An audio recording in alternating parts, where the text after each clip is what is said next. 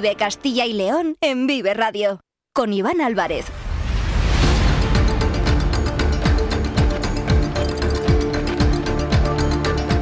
Hola, muy buenas tardes, bienvenidos, bienvenidas a Vive Castilla y León, este espacio que como ya saben les acompaña de lunes a viernes desde las 2 y cuarto hasta las 3 en punto de la tarde. Por delante tenemos 45 minutos para acercarles aquellos asuntos que resultan de interés en nuestra comunidad. Nos pueden escuchar a través de la FM de toda la vida, en nuestra página web www.viveradio.es, en nuestras plataformas de streaming y de podcast y en las redes sociales de Vive Radio, con el sonido perfecto de nuestro técnico Ángel de Jesús.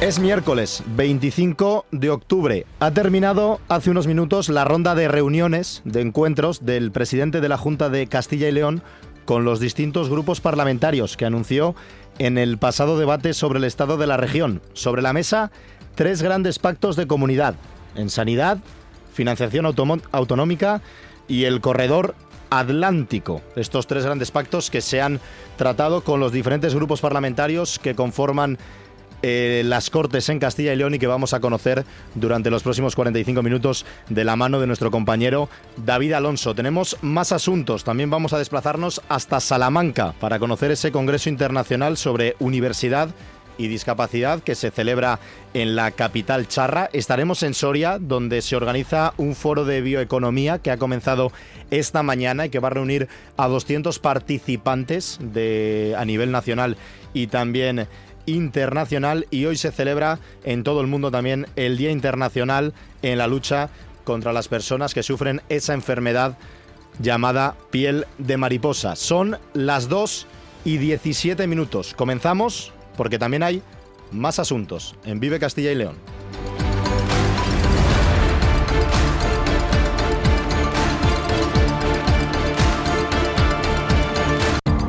Vive Castilla y León en Vive Radio con Iván Álvarez.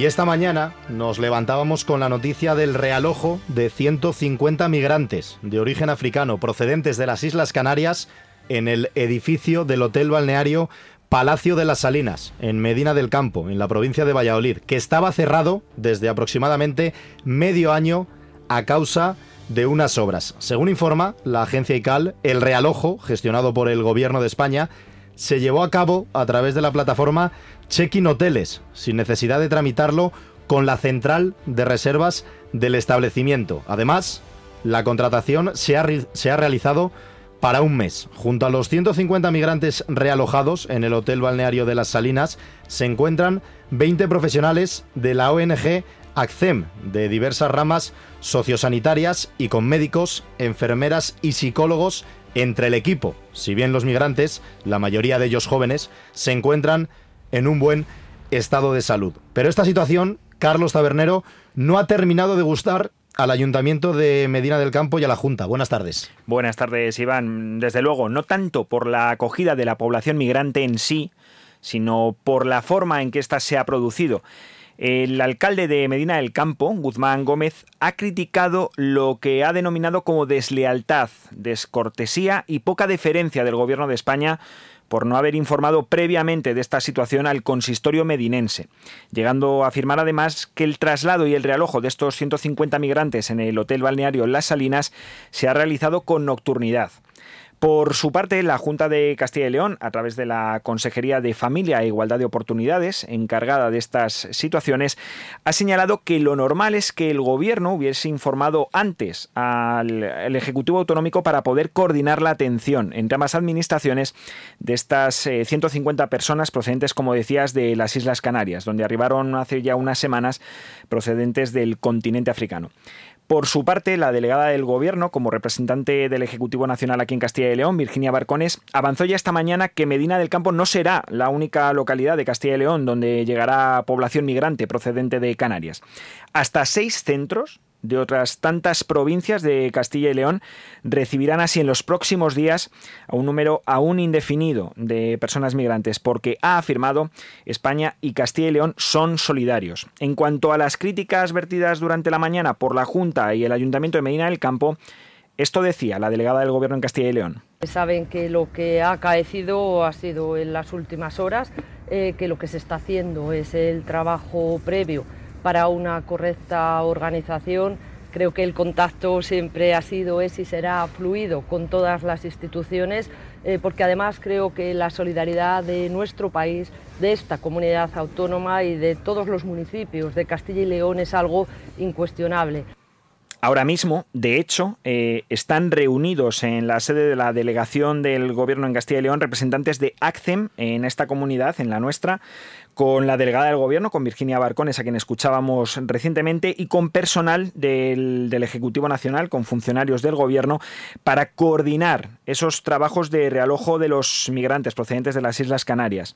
Y que recordamos de nuevo que además de en Medina del Campo, de en ese hotel balneario Las Salinas, donde ya hay 150 jóvenes que se han realojado durante las últimas horas, habrá más acogida de personas migrantes en seis centros de otras tantas provincias de Castilla y León durante los próximos días. Y esa es la noticia y por eso comenzamos el programa de hoy en la sintonía de Vive Castilla y León contándoselo en la voz de Carlos Tabernero. En estos momentos se estaba produciendo esa reunión con la delegada del gobierno en Castilla y León, con Virginia, con Virginia Barcones, pero esa es la, la noticia. 150 migrantes que llegan al balneario Palacio Las Salinas de Medina del Campo, pero, como ha anunciado la propia Virginia Barcones, no va a ser el único centro en Castilla y León que va a acoger a migrantes. Van a ser seis provincias más, seis centros más, los que en las próximas fechas van a recibir a más eh, migrantes procedente de las Islas Canarias. Estaremos muy pendientes y, lógicamente, Carlos, les vamos a contar a los oyentes la última hora cualquiera de las novedades que se puedan producir aquí, en la sintonía de Vive Radio. Eso es, iremos informando de cuáles son en concreto esas provincias y los centros y las localidades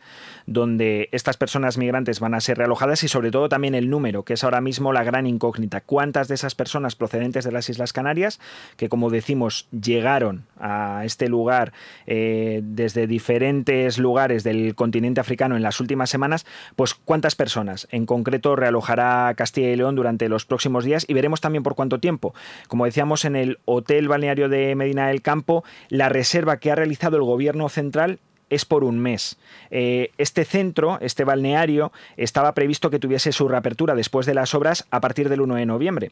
También conoceremos cuál será la situación en la que quede este centro a partir de la fecha en la que se marchen uno los migrantes por saber si ese realojo va a ser por ese mes o se prolongará durante más en el tiempo y es lo que yo creo, vamos, lo que nos han comentado desde la delegación del gobierno que se está tratando en esa reunión en concreto de ACCEM con los representantes gubernamentales, también de cara a trasladarle a las diferentes instituciones, tanto a Junta de Castilla y León como a los diferentes ayuntamientos que también tendrán que coordinar parte de este operativo de realojo, eh, pues están tratando precisamente de significar y de ver exactamente el contenido del acuerdo y de las personas que van a trasladarse para poder después eh, dar traslado de esta información a, a esas administraciones. Ya les adelantamos y ya lo están viendo, se lo está contando Carlos, que es un asunto que va a traer cola, porque al final ya tenemos la oposición de la Junta y del gobierno de Medina del Campo, del Ayuntamiento de Medina del Campo, al final todos son asuntos políticos. Por un lado el gobierno regional, el gobierno de la Junta, de una vertiente, el gobierno de España de otra vertiente. Todos estos asuntos, como ya saben ustedes y como ya están acostumbrados, pues al final crean controversia, crean polémica y estos enfrentamientos. Pero la noticia es esa, 150 migrantes africanos que llegan a Medina del Campo y seis centros más, seis provincias más de Castilla y León que van a acoger, el número todavía no lo sabemos, pero van a acoger a más migrantes que han llegado a las Islas Canarias. Son las 2 y 24 minutos de la tarde. Seguimos en directo en Vive Castilla y León. En CESIF defendemos lo que realmente importa, tus derechos, tu poder adquisitivo y tu bienestar. Somos el único sindicato que no teme salir a la calle para luchar por ti. En CESIF, los trabajadores y trabajadoras son nuestra prioridad. Si tú no te conformas, nosotros tampoco. Únete a CESIF hoy y sé parte del cambio que necesitas. Alcemos la voz. ¿Quieres establecer tu empresa en un lugar dinámico y estratégico? Zaratán es tu lugar. A tan solo 5 minutos de Valladolid, con las mejores vías de comunicación y una gran oferta de suelo, naves y locales. Desde el Ayuntamiento de Zaratán te facilitaremos la ayuda y asesoramiento que necesites. Visita nuestra web, miempresaenzaratán.com. Haz crecer tu negocio en Zaratán. Ven a Zaratán, el impulso que tu empresa necesita.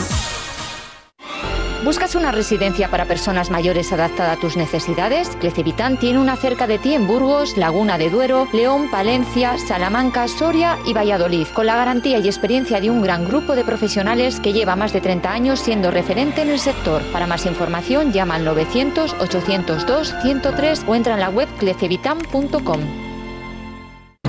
Vive Castilla y León en Vive Radio. Con Iván Álvarez.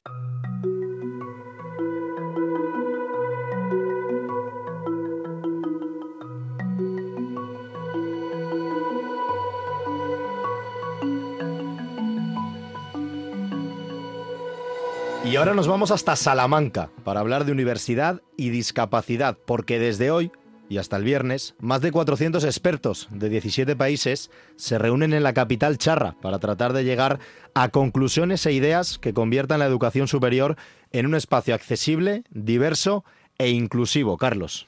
Y es que en el ámbito universitario, solo el 18% del profesorado afirma sentirse lo suficientemente preparado para atender a los alumnos con discapacidad. Una barrera para la inclusión de estos estudiantes, que suponen el 2% del total, en la cotidianidad del día a día de la vida universitaria, que impide además el cumplimiento del cuarto de los Objetivos de Desarrollo Sostenible, garantizar una educación inclusiva, equitativa y de calidad, y promover además oportunidades de aprendizaje durante toda la vida para todas y todos. Para intentar buscar soluciones que mejoren el acceso y la integración de los estudiantes con discapacidad, se organiza este Congreso Universidad y Discapacidad en la universidad más antigua de España, la de Salamanca, bajo el auspicio de la Fundación 11, cuya directora del programa con universidades, Isabel Martínez Lozano, ya nos escucha. Buenas tardes, Isabel. Hola, muy buenas tardes. Bueno, ¿por qué Salamanca en la elección de este Congreso?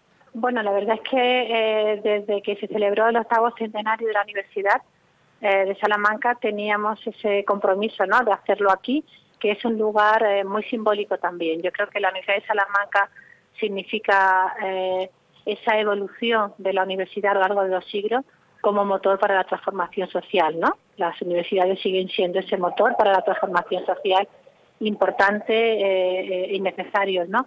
Y luego también es un ejemplo de universidad accesible e inclusiva. Eh, yo cuando algunas eh, personas me ponen problemas y me dicen, no, es que este edificio no es accesible porque es un edificio histórico, siempre pongo de ejemplo el edificio histórico de la Universidad de Salamanca y digo, si el edificio histórico de la Universidad de Salamanca del siglo XVI es accesible, cualquier edificio puede ser accesible, ¿no? Es verdad que, es una universidad eh, que ha hecho también de la inclusión una señal de identidad, eh, ellos estuvieron muy predispuestos a que lo celebráramos aquí y estamos encantados en, hacerlo en esta universidad, que también es un reclamo siempre a nivel internacional para cualquier congreso. En ese sentido, Isabel, nos hablabas precisamente de la Universidad de Salamanca. ¿Cómo está Castilla y León en este asunto? ¿Sus cuatro universidades, las públicas me refiero, son lo suficientemente accesibles? Bueno, eh, eh, en Castilla y León, como en el resto de España, digamos que hay diferentes velocidades, ¿no? Eh, yo siempre me voy a un indicador muy, muy básico, que es el número de alumnos y alumnas con discapacidad que hay en una universidad, y ese es el mejor indicador para medir si una universidad es inclusiva o no, porque cuantas más prácticas inclusivas tiene una universidad, eh, pues más eh, demanda y, por supuesto, más alumnado tiene, ¿no? Porque la inclusión tiene que ver con políticas de acceso, eh, con que sean accesibles no solo los edificios, no solo lo físico, sino toda la política universitaria, pero también tiene que ver con acciones positivas, con acciones que promueven el progreso y el éxito del alumnado con discapacidad. Es verdad, y tengo que decir que todas las universidades de Castilla y León tienen oficina de atención a la discapacidad desde hace ya muchos años, que hay excelentes profesionales en estas oficinas eh, para atender al alumnado con discapacidad y que todas las universidades de Castilla y León tienen eh, un número importante de alumnos y alumnas con discapacidad. Y, luego, pues bueno, pues tenemos que seguir dando pasos en cualquier caso, porque nos quedan muchas cosas todavía por hacer para garantizar la igualdad de oportunidades. le iba a preguntar precisamente cuáles son esas barreras y obstáculos que aún se sigue encontrando un estudiante con discapacidad cuando llega a la universidad. Bueno, tenemos que ir eh, eliminando también las barreras que hay en el proceso preuniversitario. Tenemos un sistema educativo y la LOE ahora, pues es verdad que da pasos eh, cualitativos en este sentido y esperemos pasar de la integración a la inclusión. En este país no hemos pasado todavía de la integración a la inclusión.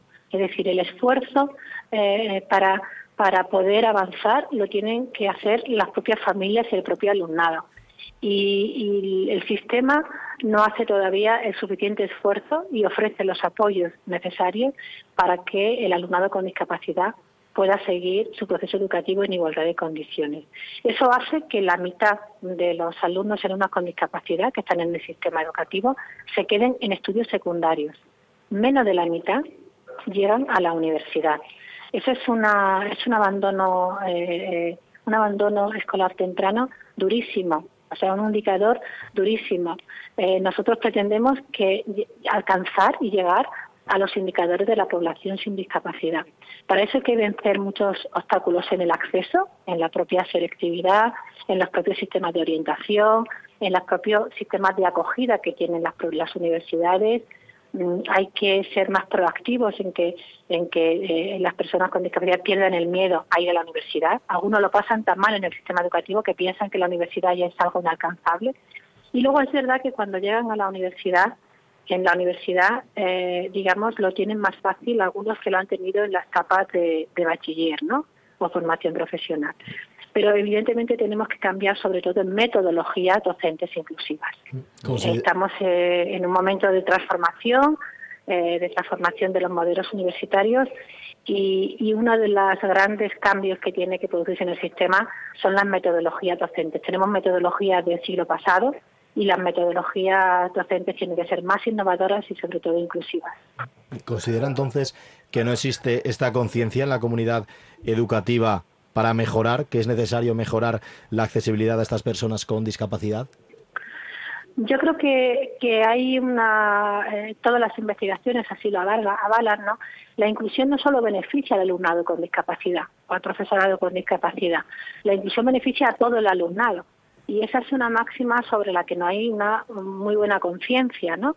por parte del profesorado. Yo creo que todavía tenemos mucho que avanzar en formación, concienciación y sobre todo eh, aprendizaje de metodologías eh, docentes inclusivas y de diseño universal por el aprendizaje. Eso que decía Pablo Freire, ¿no? Ya en el siglo pasado de la educación, es decir, hay que educar a las personas según sus capacidades. Eh, no existen alumnado con necesidades educativas especiales, sino profesorado con necesidades de con, dificultades de enseñar, ¿no? Eh, un buen docente tiene que ser capaz de, educar a todos sus alumnos independientemente de las características que cada uno cada uno tenga. Y, y, esa es una gran asignatura pendiente. En este congreso nosotros lo que pretendemos es eso, es arrojar luz con investigaciones, con experiencias, con metodologías, Sí, lo que, lo que tratamos en este Congreso es arrojar luz de cómo construir y cómo avanzar en modelos educativos y universitarios inclusivos, porque es posible con formación y con compromiso. Hmm, está hablando usted de este Congreso Universidad y Discapacidad que se está celebrando en la ciudad de Salamanca. El alcance es muy importante con representantes de 17 países de América Latina, Europa, Asia y África. Eh, ¿Cómo de desigual es la accesibilidad a la universidad de las personas con discapacidad en función del país o del continente?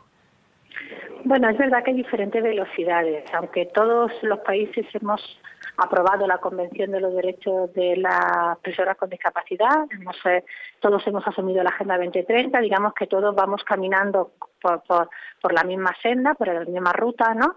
Eh, para alcanzar ese, ese objetivo 4 de la, de la Agenda 2030, eh, pero los ritmos son diferentes.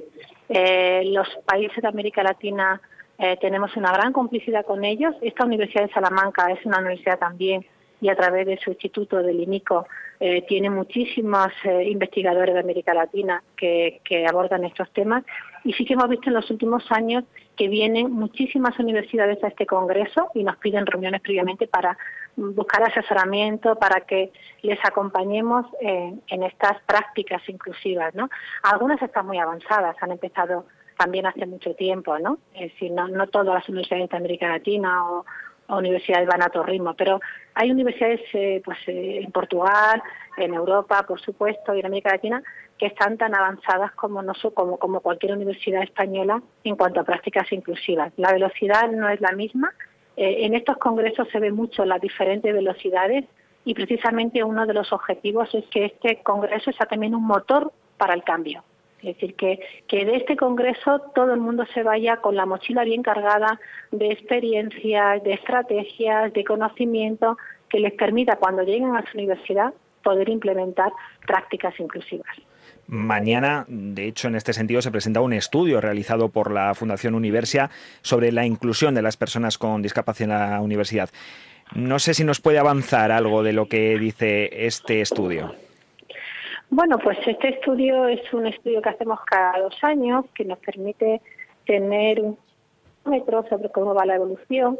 Eh, el estudio nos que, que hay 22.000 alumnos y alumnas con discapacidad en las universidades españolas matriculados, eh, lo que representa el 1,6%. Es decir, no, no crecemos en porcentaje, en este sentido estamos estancados, tenemos que dar pasos más decididos, está claro, para aumentar este porcentaje. Eh, según este estudio, hay alrededor de 22.000 alumnos, representan el 1,6 de, de más del millón mil alumnos que hay en las universidades españolas. Y luego, bueno, pues eh, sigue siendo un dato yo creo que negativo y es que eh, hay una, una mayoría que, que todavía se, se forma en, en universidades eh, virtuales, no en universidades presenciales. Y eso significa que todavía se encuentran obstáculos en las universidades presenciales. El 51,9 estudian en universidades presenciales, pero todavía hay casi el 50%, el 48% que estudian en universidades a distancia, en la UNED, en la UOC, y ese es un dato también preocupante, porque la vida universitaria hay que vivirla plenamente. Y nosotros animamos a que la gente vaya a la universidad para vivir la experiencia universitaria. Y luego, bueno, pues también es verdad que, son bien valorados los servicios de atención a la discapacidad, que la accesibilidad va mejorando, eh, que va habiendo ya paridad de hombres y mujeres en, los estudios universitarios, de personas con discapacidad, pero eh, sí es verdad que todavía sigue grandes desafíos. Por ejemplo, hay pocas PDI, personal, personal docente e investigado con discapacidad, eh, porque no se está cumpliendo la cuota de reserva, que avanzar en ese sentido. Y luego hay un 20%, por ejemplo, del alumnado eh, universitario con discapacidad que dice que, que ellos han sentido que han sido eh, discriminados y que han recibido un trato diferente por parte de sus compañeros debido a su discapacidad, ¿no? Y, bueno, yo creo que aquí hay que verlo por, la, por el lado positivo, de que hay una mayoría de alumnado que ya eh, la universidad, que es un ámbito de muy de, que ayuda a normalizar, pues pues ayuda a que a que los chavales se sientan iguales, ¿no? pero también sigue habiendo un porcentaje importante de personas que, que sienten que su discapacidad les hace mm, recibir un trato diferente. ¿no? Bueno, es un estudio que nos permite, mm, tiene algunas luces y algunas sombras. Evidentemente hay algunos ámbitos donde, donde vamos avanzando y todavía algunas sombras eh, que, que, nos apuntan pues, a esos desafíos sobre los que hay que trabajar todavía. Esos desafíos pendientes que quedan, como nos explicaba ahora mismo Isabel Martínez Lozano, la directora del programa con universidades de la Fundación 11. Muchas gracias por atendernos en esta mañana de Vive Castilla y León. Muchísimas gracias a ustedes. Valbuena de Duero es pasado, raíces, tradición, cultura, presente, innovación, investigación, modernidad, dinamismo, futuro, oportunidades, potencialidades, prosperidad. ¿Y tú quieres ser Valbuena de Duero? Valbuena de Duero, tu lugar para emprender. ¿Quieres establecer tu empresa en un lugar dinámico y estratégico? Zaratán es tu lugar. A tan solo 5 minutos de Valladolid, con las mejores vías de comunicación y una gran oferta de suelo, naves y locales. Desde el Ayuntamiento de Zaratán te facilitaremos la ayuda y asesoramiento que necesites. Visita nuestra web, miempresaenzaratán.com. Haz crecer tu negocio en Zaratán. Ven a Zaratán, el impulso que tu empresa necesita. Vive Castilla y León en Vive Radio con Iván Álvarez.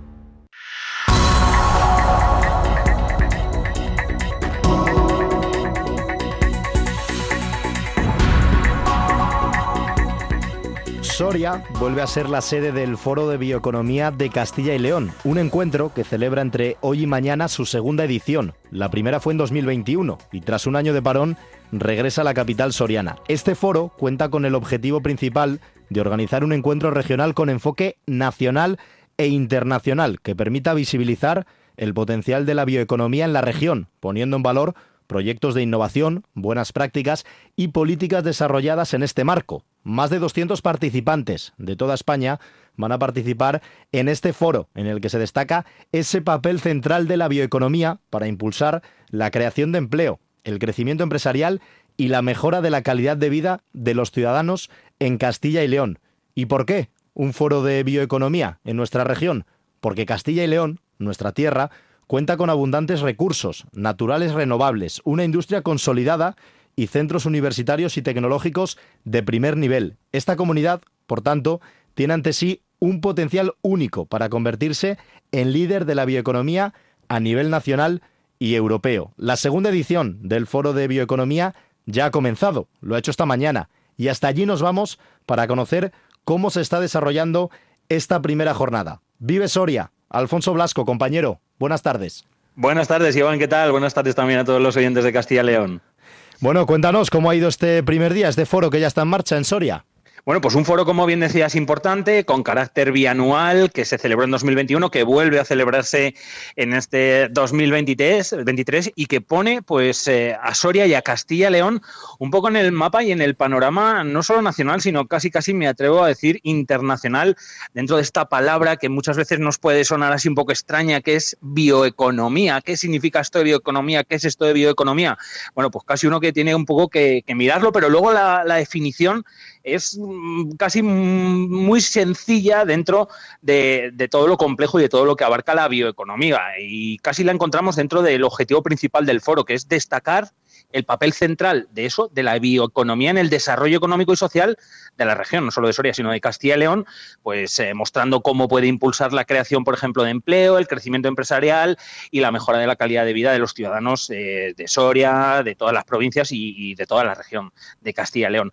La bioeconomía al final, bueno, pues si lo pensamos un poquito ahí con el sentido común, a mí me lo explicó Fernando estupendamente, pues es todos los recursos naturales que, tenemos, que tenemos en nuestra comunidad, que como tú bien has dicho antes y como se pueden imaginar todos los oyentes, eh, son muchísimos. Yo eh, lo primero que he hecho ha sido preguntarle a Fernando, a decirle, Fernando, oye, esto de la bioeconomía, ¿cómo, ¿cómo le explicamos? Y si quieres lo escuchamos, es Fernando Rubio, es el coordinador de proyectos de bioeconomía precisamente de CSFOR. Pues de forma rápida, pues es toda la, toda la actividad económica, todos los sectores económicos que están relacionados con procesos o materias y productos pues biológicos. Y de ahí pues nos surge prácticamente todo, o sea, desde, desde el, vino y la cerveza, los quesos, la madera, el, el, gas natural que se genera de, de, digerir eh, pues desechos, eh, los residuos eh, y un larguísimo etcétera. Lo ha explicado perfectamente Fernando Rubio. La bioeconomía implica ¿no? un modelo económico basado en el aprovechamiento y la transformación de los recursos naturales renovables para producir alimentos, energía, productos y servicios que sean útiles para, para todas las personas. Y lo estabas comentando perfectamente, eh, Alfonso, este foro de bioeconomía que se está celebrando en Soria, hay que ponerlo en valor, no, no solo tiene un alcance local y regional, sino que va mucho más allá, traspasa las fronteras de Castilla y León. Efectivamente, como tú bien dices, eh, bueno, pues tenemos la suerte de tenerlo, de que se celebre aquí en Soria, de que se celebre en, nuestra, en nuestra región, en nuestra comunidad, en Castilla y León, pero el alcance y la repercusión que tiene lo tienes que ver simplemente en esas 200 plazas que, se sacaron y que se agotaron, que está lleno, que esos 200 eh, eh, pues casi privilegiados, podemos decir, que son los que están viendo a más de 50 ponentes durante estos dos días en Soria, hacen que podamos decir, sin, sin lugar a dudas, incluso decía Fernando, pues que la repercusión de este segundo foro de bioeconomía vaya más allá de Castilla y León, tenga un carácter nacional.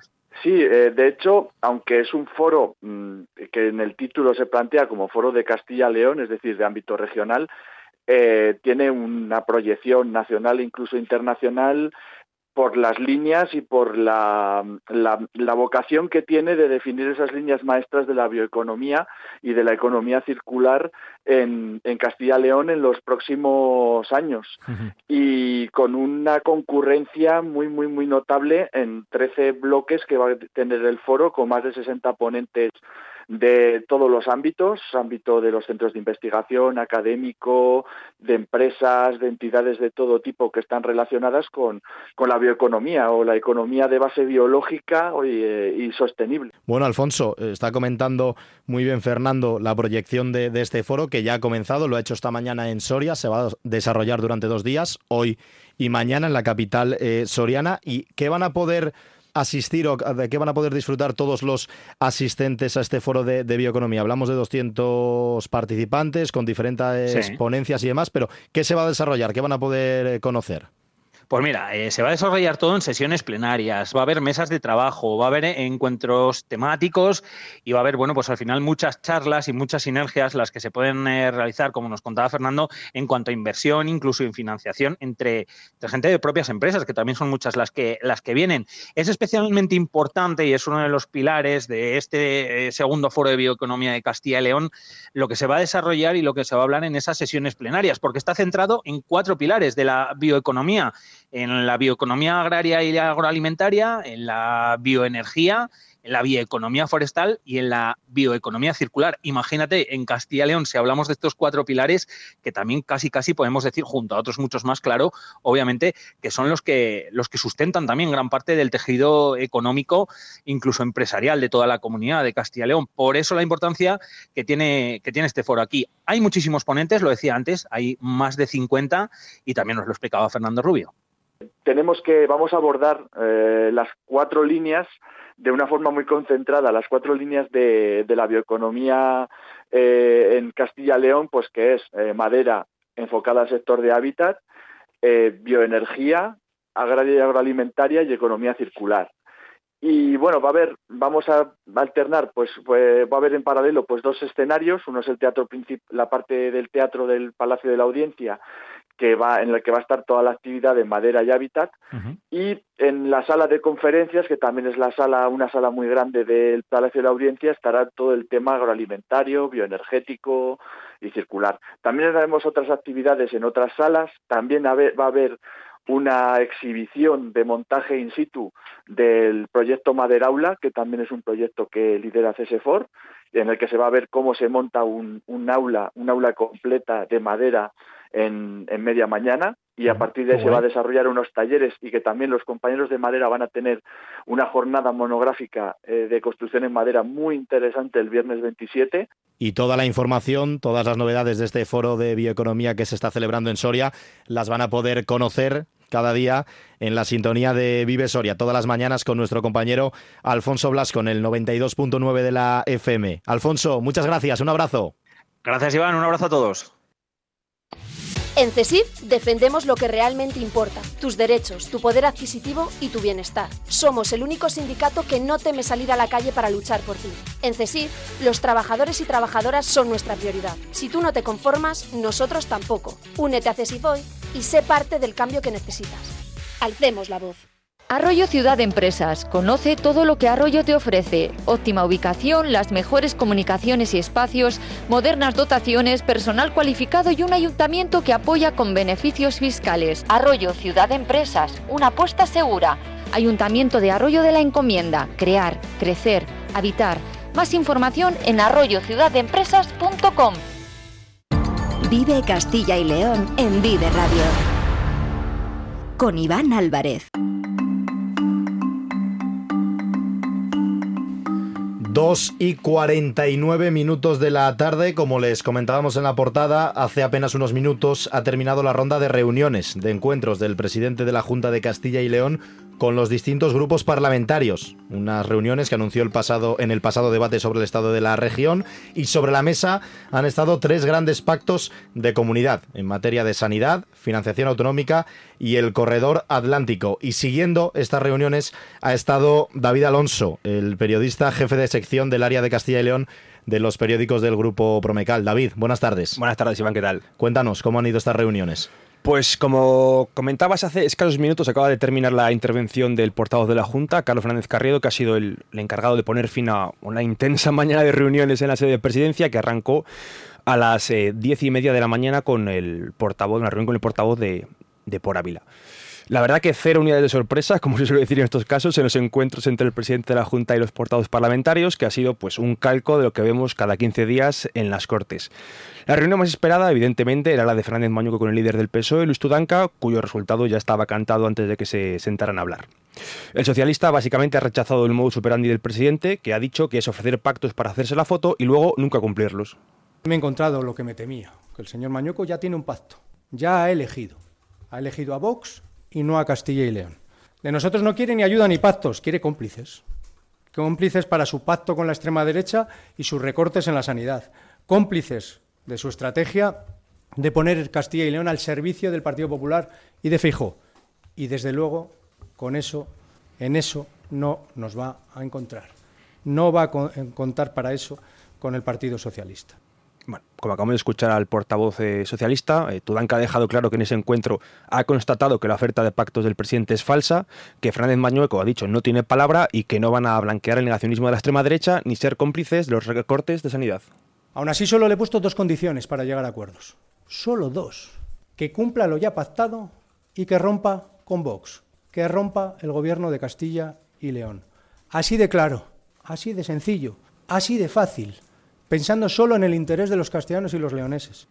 Romper con Vox y cumplir los acuerdos ya firmados son las dos condiciones propuestas por el PSOE para sentarse a negociar y que, como ha dicho Tudanca, pues han sido rechazadas por el presidente de la Junta. De hecho, Tudanca ha asegurado poco off the record, pero bueno, ha sido una propia rueda de prensa, con lo cual se puede contar que Fernández Mañueco le ha dicho textualmente que ahora no puede romper con Vox. El socialista ha insistido en que el PSOE siempre está abierto al diálogo para mejorar la vida de la gente de la comunidad, ha recordado los cinco grandes pactos que firmó él como secretario general del PSOE de Castilla y León con el, ex con el expresidente Juan Vicente Herrera y ha criticado que Fernández Mañueco está enfrentado con todos. No es que hayan cumplido los acuerdos con el Partido Socialista o con otros partidos políticos. Es que el señor Mañuco durante estos años ha roto con empresarios y sindicatos, ha roto con los sanitarios, ha roto con los empleados públicos, bueno, ha roto sus propios acuerdos de gobierno, con sus propios socios de gobierno. Les cuento todos estos antecedentes para demostrar y comprobar que mi voluntad de acuerdo y la del Grupo Parlamentario Socialista ha sido siempre clara. Los antecedentes lo demuestran, pero que también demuestran estos antecedentes que la falta de palabra de Mañueco es rotunda. Hemos escuchado la versión socialista, la versión de Luis Tudanca, pero ¿cuál es la respuesta por parte del gobierno regional, David? Eh, eh Fernández Carredo, el portavoz de la Junta, ha sido el encargado de valorar las reuniones eh, desde el lado de, del gobierno regional y simplemente ha defendido la mano tendida de la Junta y ha criticado a los que, como el procurador de Podemos, Pablo Fernández, se han autoexcluido de esta reunión. Aquí no estamos hablando de exclusiones, estamos hablando de que queremos contar con todos los que quieran tener algo que aportar. Si alguien no se presenta es porque se autoexcluye, no porque la Junta de Castilla y León le quiera excluir. Y si el Partido Socialista decide que hay determinados partidos políticos con los que él no quiere dialogar, será su problema. Una crítica que también ha compartido el portavoz del PP, Raúl de la Hoz, que ha sido el encargado de fijar la postura del Grupo Popular, que ha expresado su tristeza al ver eh, pues bueno, la decisión del PSOE y de Luis Tudanca por seguir las órdenes de Ferraz. De la Hoz ha, subido el prisma a la esfera nacional y ha criticado pues, que los socialistas, eh, tanto de Castilla y León como en España, estén más cómodos pactando con radicales y separatistas que con el presidente de la Junta por las personas de Castilla y León. La tristeza por la actitud que no por no esperada deja de eh, resultar eh, lamentable, tanto por quien ni siquiera ha acudido a la llamada, el portavoz del grupo mixto Podemos, como de eh, el señor Tudanca, que desgraciadamente vemos que sigue maniatado a las órdenes que recibe de Ferraz. Qué fácil le resulta al Partido Socialista mantener diálogo y llegar a acuerdos con partidos eh, radicales del espectro de la izquierda, algunos y otros separatistas, y qué difícil, qué incómodo, qué molesto le resulta al Partido Socialista sentarse siquiera a dialogar con el presidente de la Junta de Castilla y León que representa a los ciudadanos de esta tierra.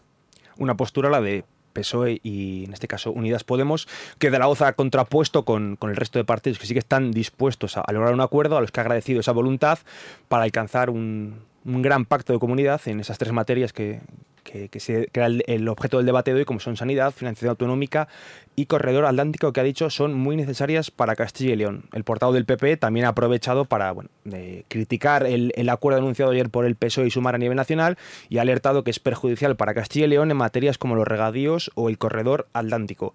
Antes de, del portavoz del PP intervino el portavoz de Vox, eh, Carlos Menéndez, que como socio de gobierno de la Junta garantizó apoyo y trabajo eh, con lealtad al PP en estos tres acuerdos, pero eh, no obstante, le ha pedido al presidente de la Junta ampliar esta oferta de grandes pactos a otras cuestiones como la educación, la defensa del sector primario o la creación de un nuevo plan hidrológico que garantice la igualdad de los españoles. Nos gustaría ir más allá en algunos otros temas como educación, defensa del sector primario, de agricultores, de ganaderos de, Castilla y León, como las necesidades de un plan hidrológico eh, nacional.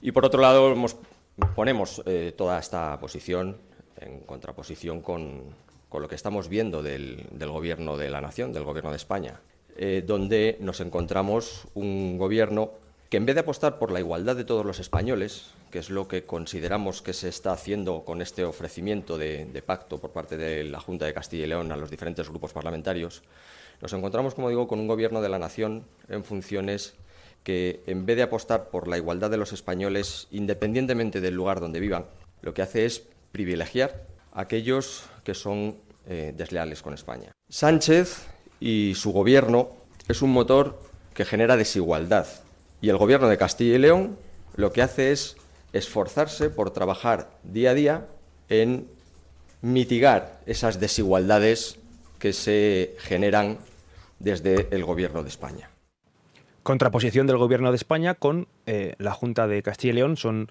han sido el, bueno, el leitmotiv de, la intervención de Carlos Menéndez, que también ha aprovechado para eh, dejarle un recado al PP y ha reconocido que la tramitación de la ley de violencia intrafamiliar y la normativa de concordia, que son dos de las exigencias eh, más importantes que puso Vox hace 18 meses para firmar ese pacto de gobierno, estuvieran más avanzadas después de, bueno, llegando casi al ecuador de la legislatura. En cualquier caso, ha querido quitarle hierro a, este asunto y ha confiado en que más, pro, más pronto que tarde haya avances en estas dos materias. Hemos escuchado a los representantes de los principales partidos, PSOE, PP y Vox, pero David, ¿Qué han dicho el resto de grupos representados en las Cortes de Castilla y León? Pues eh, si te parece empezamos por Soria Ya, cuyo portavoz Ángel Ceña ha asegurado que están dispuestos a sentarse a hablar y llegar a acuerdos con la Junta, pero puso condiciones como resolver eh, problemas sanitarios de la provincia soriana y, bueno, y que el presidente de la Junta exprese su voluntad de llegar a acuerdos.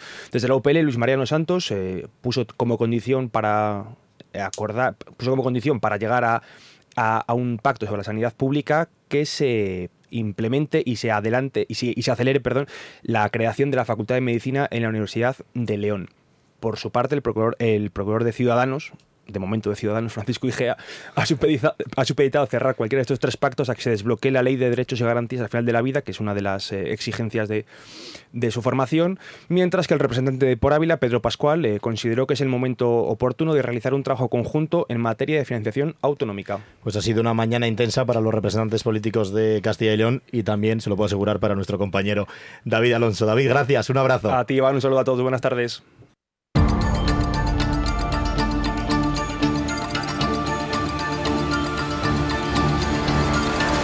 Vive Castilla y León en Vive Radio con Iván Álvarez.